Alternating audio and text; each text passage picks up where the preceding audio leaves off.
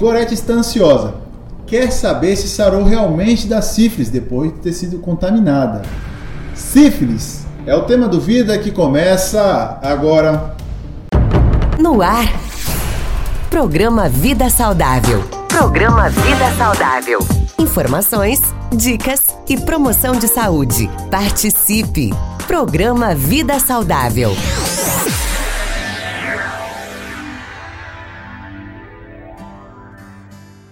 Está começando o nosso Vida Saudável. Essa é a nossa rede da saúde, o programa de maior audiência em falando em saúde, compartilhando com você onde quer que esteja. Hoje o nosso tema é muito importante. Vamos falar sobre sífilis. Nosso convidado, Dr. Júlio Cazé. Tudo bem, doutor?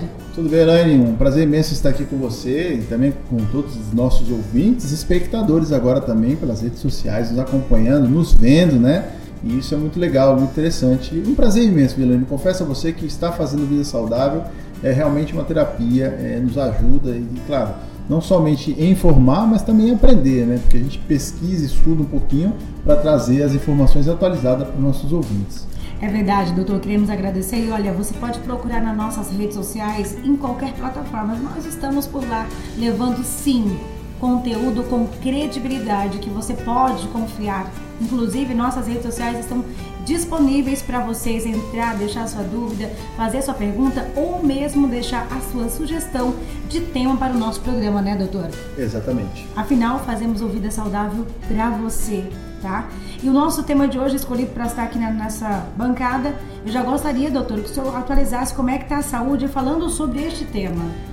Olha, Elaine, a gente tem que pensar em, no tema sífilis né, de forma preocupante, porque nos últimos anos aumentaram os casos de sífilis mais uma vez. A gente tinha aí no final da, da década de 90, começo do século 20, né, 21, perdão, é, a diminuição dos casos.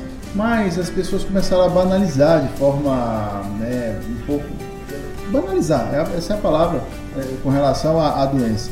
E aí ter relações sexuais sem as proteções é, necessárias isso predispôs, fez com que a gente, no caso, aumentasse a quantidade de casos de sífilis. E a nossa grande preocupação qual que é? É a mãe, a mãe que engravida, a mãe, no caso, portadora da sífilis, né, que ela tem, no caso, ela, ela é adoecida de sífilis, ela, é, no caso, pode passar esse, é, a, a bactéria, no caso, a doença para a criança, e aí ter problemas graves para essa criança. Né? Crianças que, no, caso, têm sífilis congênita, isso é um grande problema, isso pode desencadear problemas futuros essa criança, inclusive né, até no seu sistema nervoso, é, problemas de cognição e assim por diante. Né? Então, é, a gente precisa realmente falar sobre esse tema hoje e atualizar, no caso, muito mais a nossa população para que as pessoas possam tomar as medidas necessárias e os cuidados. Se prevenir sempre vai ser o melhor remédio, gente, se cuidar. Uma coisinha que você deixa aí, a gente está trazendo de volta à dona, infelizmente. Programa Vida Saudável. Doutor, a primeira pergunta que eu acho que é muito viável a gente colocar aqui em pauta, até para esclarecer para o nosso ouvinte ou para quem está nos assistindo nesse momento, o que, que é a sífilis, doutor? Porque as pessoas ainda têm muita dúvida e às vezes não, tem, não dá devida importância para essa doença. Então, Elaine, a sífilis, na realidade, ela é uma infecção sexualmente transmissível. Olha o nome, infecção sexualmente transmissível. Assim como HIV, por exemplo, que a gente falou no programa no Vida Saudável, né? É, quando a gente fala sobre isso, a gente vai saber que ela se contamina, ela, a gente adquire a doença né, através da relação sexual. Né? Relação sexual, claro, desprotegida, a gente vai falar sobre isso também. É, e que uma vez que a gente adquire essa doença, a, a gente recebe uma carga de bactérias. Né? Existe uma bactéria, no caso, que é né, o treponema, que é, que é a bactéria causadora da sífilis, da doença propriamente dita, e que ela vai causar problemas principalmente locais no primeiro momento, né? depois ela vai se disseminando pela, pelo, pelo corpo da pessoa, causando outros, outros problemas também, que inclusive desenvolve até, a gente fala que é, é, leva né, as classificações da sífilis propriamente dita. É, é uma bactéria, no caso milenar, né? uma espiroqueta que a gente fala, né? um tipo de, de, de bactéria comumente, no caso transmite a doença, que tem a doença, né? que traz a doença, e que já é milenar, como posso dizer, né? veio de muitos anos, mas que ainda a gente convive com ela, né? infelizmente ainda por situações de, de de saúde pública mesmo, a gente não conseguiu ainda conter né? e evitar, né? eliminar tal, totalmente a bactéria do nosso meio. Doutor, e quais são os sintomas de sífilis? É, a gente não sabe, às vezes a gente está no dia a dia, ela apresenta alguns sintomas, quais são? Exato, Elaine, olha só, a gente tem que observar que na realidade a sífilis ela tem sintomas de acordo com a classificação da sífilis, né? ela tem as classificações, inclusive, ela tem tipos de sífilis que a gente vai dizer. Não tipos, mas sim classificação. A classificação básica que a gente tem é a sífilis primária, secundária e terciária. A sífilis primária, como é que, como é que a gente pode dizer? Ela é o seguinte, a pessoa tem relação sexual e dias depois ela vai ver, no caso, brotar, tanto no pênis ou na vagina, uma ferida, uma feridazinha, uma úlcera, uma úlcerazinha né? A gente classifica ela de fundo limpo, né? ela bem limpinha, ela não é uma ferida que tem infecção, que tem pulso, por exemplo, nem nada. Tanto é que quando a pessoa olha aquela ferida, a pessoa não liga, a pessoa não sabe que é a doença, a primeira fase da doença, e aí deixa tranquilo. E ela, do jeito que ela aparece, ela cicatriza sem tomar remédio nenhum, hein? Do nada, tanto no pênis como na vagina da mulher. É, no pênis do homem e na vagina da mulher. E aí ela pode depois, meses depois, é, virar sífilis secundária a secundária, assim, ela vai ter, no caso, é, é úlceras ou manchas, né, avermelhadas, vamos dizer assim, em toda a região do corpo, nas costas, do rosto, no peito, no tronco, nas pernas. E aí o detalhe importante que é classificar, o detalhe que dá um diagnóstico, dizer assim, que leva o médico a pensar na sífilis. As mesmas lesões, elas não respeitam as palmas das mãos e as plantas dos pés. Então a pessoa vai ter as mesmas lesões nas palmas das mãos e nas plantas dos pés, que é diferente de outras doenças que dá em todo lugar, menos nas palmas das mãos e plantas dos pés. E nós estamos diante da sífilis secundária. Mas da mesma forma, se a pessoa não ligar, aquelas manchas ali, tá, passa o tempo, ela vai sumir.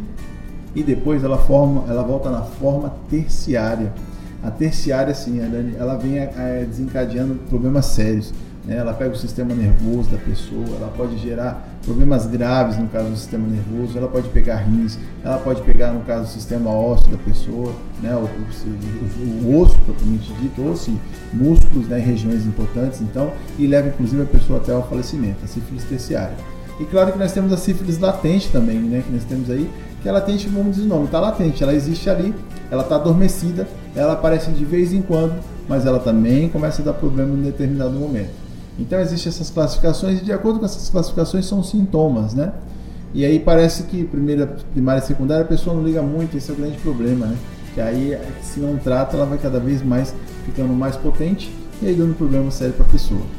Doutor, de quando eu tive contato, no caso, estou contaminada com sífilis, até chegar aí nessa terceira fase, demora-se quanto tempo? Até ano, pode dizer um ano, por exemplo. Terciária, até um ano. Ou Até mais, um né? Tem mais. Tem literatura falando assim, a partir de um ano, dois anos, por exemplo. A gente volta a frisar a importância de fazer a prevenção, fazer os seus exames de rotina, que pode ser detectado também através de exames, doutor? Exato, nós temos exames que são exames simples, né? Por exemplo, um dos exames que é comum pedir é o teste rápido. Você vai no posto de saúde e hoje você tem lá, você, a, a, você solicita ali para o enfermeiro, para a equipe de saúde, que você fique fazer o teste rápido das doenças é, as, doenças sexualmente transmissíveis, que mudou na realidade a nomenclatura para infecções sexualmente transmissíveis. E aí você tem entre aquele grupo de testes, né, o testes para sífilis, né, que é o VDRL. E aí você descobre ali, né, se der reagente que a gente fala, está positivo, e a pessoa faz o tratamento. O tratamento não é difícil, né, ela é simples, até tranquilo.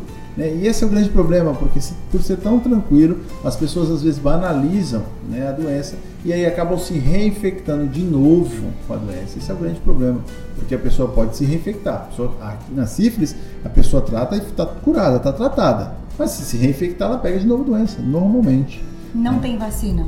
Não, não tem vacina. Na realidade, não tem esse tratamento. No caso, o tratamento é medicamentoso, é com antibiótico. Aí está um detalhe importante: qual é o antibiótico, né? Eu não vou contar para não dar spoiler, porque a pessoa vai ver que no caso é um antibiótico que é comum, é conhecido, né? Mas que é importante fazer, viu, Helena? É importantíssimo fazer. Importante ressaltar também que antibiótico hoje é só prescrito pelo médico, né, doutor? Isso. E lembrar que antibiótico é para bactéria, antibiótico para bactéria, antifúngico para fungo, antiviral para vírus, né? Então cada um, ah, eu tô com gripe, né? Eu vou tomar um antibiótico. Não, né? Não é assim. que tem bactéria, né? É diferente. Doutor, quem está em risco de, de contrair essa doença? Pessoas sexualmente expostas. Isso é importante a gente levar em consideração. Né? Pessoas que têm uma vida sexual ativa e que muitas vezes a pessoa, no caso, é, é, vai é, trocando de parceiro. A gente tem visto no século XXI e, claro, mudou né, a, a até a forma de, de aquisição de parceiros, né? A forma de, de, de relação sexual, que é diferente, né, Lani? A gente lembra dos nossos pais. Acho que nossa fase, essa, essa situação ainda foi caindo, mas nossos pais, por exemplo, quando ele ia pedir na, em namoro ela, eles, eles tinham toda uma fase, né? Tinha. Primeiro pegar na mão, depois ir pedir pro pai, depois de sentar no sofá para assistir um filme com, né, pegado. Relação sexual era uma coisa para casamento. Hoje, inclusive, dentro do. A gente vê, eu vejo adolescente, por exemplo, que se você falar adolescente que é adolescente que não teve relação sexual, é um absurdo no meio deles, da tribo, né? Então, assim, mudou muito. E esse é o grande problema, né? A troca sequencial de parceiros que às vezes eu não vejo, que a pessoa está contaminada, né? Porque, volta a dizer, às vezes se, a, se aquela, aquele sinal ele desaparece, a pessoa não vem contaminada. E aí, se a pessoa se contamina, a pessoa está adoecida de sífilis, né? E aí o grande problema que a gente tem que falar é isso, né? Se a pessoa se a mulher está grávida, né? E aí nós temos um grande problema, um problema sério aí, que hoje, inclusive, nos pré-natais, né? Na, na, nos estudos pré-natais, acompanhamento a gente tem que estar tá cuidando muito, porque aumentaram os casos de sífilis congênita. A gente falando da gravidez, é, o que pode ocasionar, doutor? Exato. A gente pode, na, na, criança, eu volto a dizer, se a criança adquire, é o neném que nasce, ele adquire a sífilis, né? Ele vai ter a sífilis congênita. Se a mãe tem, ela, ele tem. Exato. Se é ela... diferente da questão que a gente fala do, da AIDS, no caso, doutor. Exato. É, na realidade, o que, que vai acontecer? A, a bactéria ela vai passar para a criança, né? Ela, vai, ela passa a barreira, né? A barreira de proteção, no caso. Né? Isso, e ela vai contaminar a criança. E aí que está o detalhe importante, né? Ela contamina a criança e ela vai atingir principalmente o sistema nervoso. Entendeu? Essa criança pode desenvolver problemas sérios de neurodesenvolvimento, né? com retardo de desenvolvimento, né? retardo de aprendizado e até coisas mais sérias, por exemplo, graves, coisas graves de crianças, por exemplo, que não, não conseguem andar e outras coisas, falar e outras coisas, dependendo de onde que a bactéria vai atingir o sistema nervoso dessa pessoa. Olha só é, lembrar uma coisa importante: pessoas com vírus HIV também que se contaminam, sistema imunológico também, sífilis brota, vai para o sistema nervoso também, né? E faz um estrago importante. Doutor, quais são os tipos de sífilis? Existe mais de um tipo? Exato, é como nós falamos, né? Nós temos a primária, a secundária, a terciária, a sífilis latente, né? São fases é, propriamente ditas, né? É que às vezes as pessoas classificam, por exemplo, sífilis como sífilis, sífilis congênita. É que na realidade são classificações, subclassificações é, de grau, na verdade. De grau, ex exato. Da doença que ela vai avançando, na verdade. Né? Isso, né? de acordo com o tempo, da evolução e, claro, também a ori é o lugar, né? A pessoa, né? volto a dizer, não é a mesma coisa uma criança sendo recém-nascida contaminada com sífilis, né? E, e uma pessoa comum, né? Nesse caso, sífilis é somente é, transmitido sexualmente, doutor. Não vem a mesmo caso que a gente fala de contato do sangue, não tem nada a ver.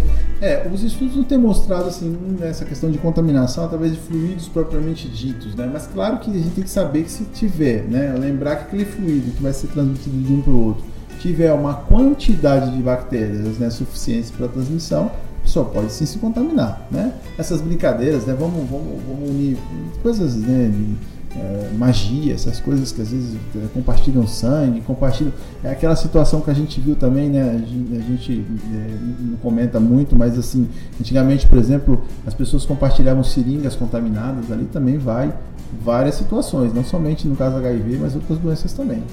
E doutor, sífilis, né? Tá claro, né? No caso. É, quantos anos, quanto tempo demora o tratamento, doutor? Aí que está o detalhe, Irane, importante, né? Na realidade, o tratamento ele é, é, quase que imediato, mas depende da fase. Depende da fase, da fase que a pessoa está, no caso adoecida, vai ser o tempo de tratamento. Geralmente, é, vamos colocar assim, vai variar de, de, de, uma semana até, por exemplo, um mês de tratamento, de 21 até um, mei, um mês de tratamento. Porque é, o tratamento é semanal é, através de antibiótico terapia semanal, né? E isso a gente faz um reforço, faz um reforço e depois a gente observa se essa pessoa está tra tá tratada. Às vezes, é, dependendo da situação, a pessoa vai, vai, vai, tra vai, tratar duas semanas, três semanas, né?